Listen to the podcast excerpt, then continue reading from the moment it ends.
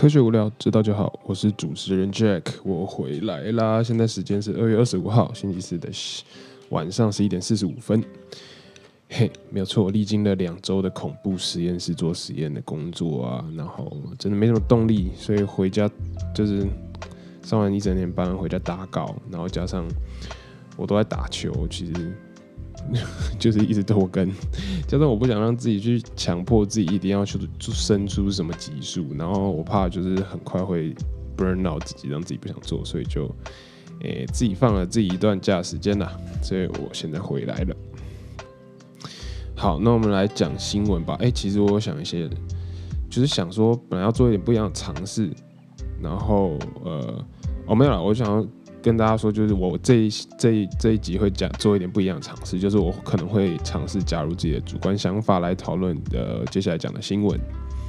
那我希望在传达知识的同时，也要让大家知道一个说，诶，生意研究生对于这些科学新闻的看法有什么不一样？那其实没什么不一样的，就是讲一讲干话这样子。那本来是想说。诶，要蹭一波流量，就是大家知道新年的时候嘛，有件事情闹得很大，网络上，那就是那个苍兰哥跟艾丽莎莎的影片。那他们两个影片对决之后啊，其实我也是很有呃，就是有一点兴趣，所以去查了一些有关肝胆排石法的事情，然后还有一些论文，跟呃呃研究了些相关的知识。那我发现，就是这个是一个非常专业的东西。那其实苍人哥其实也解释的非常清楚了。那我跟他的看法其实基本上是差不多一样，加上了 Lancet 这个期刊，那其实，诶不是什么一般人乱投就可以刊登在这个期刊上面的。所以呢，这个期刊的公信力是非常高的。那不过其实我在找资料过程中有发现一段事，有有一件事情就是，不仅仅是台湾，就是其实世界各地都蛮多人相信这种自然疗法，对。自然疗法，那加上呃，其实没有很多的科学文献或者是医学的论文去讨论，真的在讨论肝胆排石法这件事情，因为我觉得可能不是因为真的科学，所以也没有什么科学论文来去证实这件事情啦。好，那我们进入第一则新闻吧。第一则新闻就是，哎，口罩要给我戴好哦，没有错，最近就是专家才正式发表了言论。就是最近，我真是其实对美国的 CDC 其实不是很了解，为什么最近才发表这样的言论？就他说，呃，大家不只要戴好口罩，那更要戴的对。那研究指出说，口罩呢可以降低九十六 percent 的飞沫传染机会。然后我不懂的是，为什么 CDC 现在才给我就是发表这样的言论啦？那到就是。大家就是要稍微注意一下，普通人戴一般的口罩，如果没有注意的话，保护力其实会降低到六十四 percent 左右。那 CDC 的官员这次在白宫的简报强调说，口罩是可以保护我们的，但是要戴得好，也要戴得对。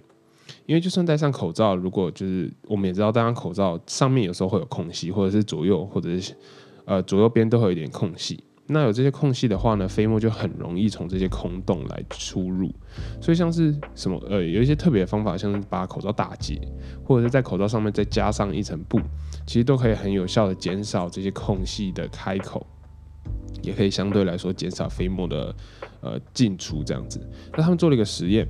他们用了一个假人头，然后用不同的方式戴上口罩，那再利用食盐水来做一个飞沫的测试，所以不同的戴口罩方式。它会有不同的效果。那其中的做法有两层口罩，然后或者是口罩开口的地方打结，跟加上一层布在外面的口罩这样子的不同的方式，然后拿来跟没有戴口罩的人做比较。那这个情况就是双方对对方面对面讲话的时候啊，只有一个人，就如果他是戴着打结的口罩，降低飞沫传染率只有六十四点五 percent。虽然说你可能觉得六十四点五 percent 不高，可是如果讲话的双方，我刚刚讲的情况是其中一个人戴着，可是这次如果双方都戴着打结的口罩的话，可以降低到九十五点九 percent 的飞沫互相传染的这个效率。那如果是加布，就是在口罩外面罩一层布的话，一个人戴着，另外一个人不戴，就可以降低百分之八十三八十三 percent 的传染率。那两个人更可以到九十六点四 percent。所以说呢，University of Wisconsin，呃，Madison College of Engineering，他们研发出一种特殊的口罩穿戴器，因为你不一定会一定有布可以罩在外面，或者是你一定会打结什么之类的嘛，所以他们就研发了一种特殊的口罩穿戴器。那这个口罩穿戴器可以更有效的让口罩贴在脸上，它其实就有点像第二层口罩的样子。那普通口罩只可以降低百分之二十的飞沫传染率，呃，可是加上口罩穿戴器之后，可以达到九十五 percent 以上。那大家可以去连接，我放呃连接在 description 里面。那 description 那个连接里面呢，会看到有一些照照片，会有呃飞沫实验来做一个佐证，就是说戴上了这个口罩穿戴器之后，真的就是所谓喷出来的飞沫就是小了很多，少很多这样子。所以其实口罩是真的很有用的东西。然后呃，拜托大家，虽然说大家对疫情都已经真的有点麻痹了，然后也可能很多地方。大家会松懈，可是大家还是一定要出去，就是要戴好戴满口罩。那文章的后面其实也有说啊，就是你戴两，你想说戴两层不够，那戴三层、戴四层这样子。其实，呃，后面文章后面有说戴更多其实不会更有用，因为两层顶多就是九十五 percent、九十六 percent，基本上已经没有飞沫了。因为更小的飞沫穿过去的那两三 percent 是你在戴了再多层，只会造增加这些麻烦。而不会真的很有效去阻隔，就是已经九十五 percent 基本上已经是完很大很大的阻隔了啦。好，那第二个新闻，我们来讲一个非常创新的看法，就是电玩对心理健康其实是有益的。那目前疫情底下，很多人都在家里工作或者是学习啦、上课。那 UCL 对于每个人使用荧幕的时间的跟习惯去做了一个实验，那测试了一万一千三百四十一个年轻人作为样本。在这十一岁的时候呢，问这些小孩子说他们用荧幕到底都在干嘛，然后收集他们使用社交软体或是打电动或是上网的一些时间的呃分布，然后去做一个分析。那在呃十四岁的时候，再请他们回来，就是三年之后再请他们回来回答一些有关心理健康，像是忧郁啦，或是难过，或者是呃不开心的这些情绪，再把它记录下来。所以在十四岁的时候呢。回答了这些心理健康的问题，记录下来分析，跟三年前呃一起做呃一个分析统计之后，发现说这些小孩子呃尤其是男生玩电玩的人呢，比没有玩电玩的人降低了二十四 percent 的忧郁难过的情况。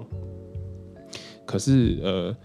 不管是有没有玩电玩的男生，他们都是呃。处于一个没有运动的、不常运动的那群，所以呢，他没有特别把就是很会运动的男生给算进来。所以，因为我他如果说我是觉得说，他如果实验设计说把呃很会运动的男生也设计进来的话，可能会对这个实验产生太多的变数，所以他们必须要就是只 include 只包括不常运动的那一群。那女生的话呢，其实并没有特别显著的影响啦。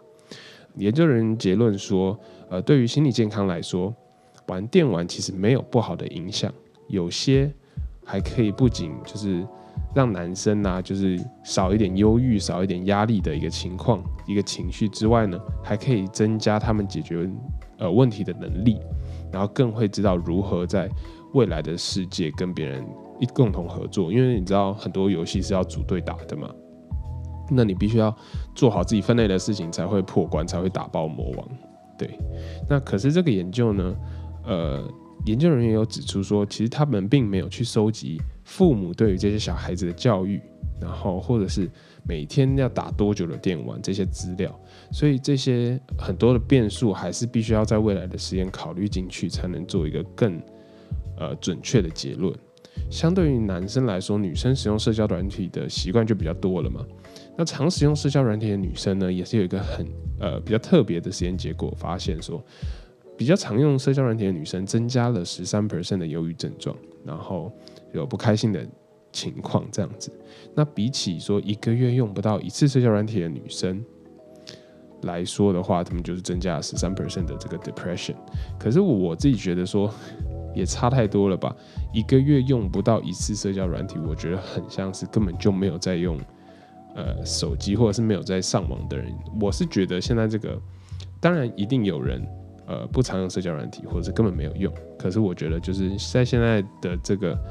呃普遍使用社交软件情况下，一个月用不到一次，真的是蛮极端的一个样本这样子。那我自己来说的话呢，其实小时候并没有给爸，就是并没有被爸妈给太多时间去玩电脑，所以很很久以前就很喜欢到表哥家、到堂哥家去看他们玩电脑。那我不知道是不是这个造成我心理上常常觉得压抑的原因呢？直接推给电就是玩电脑，好像也不是很好的一件事情吧。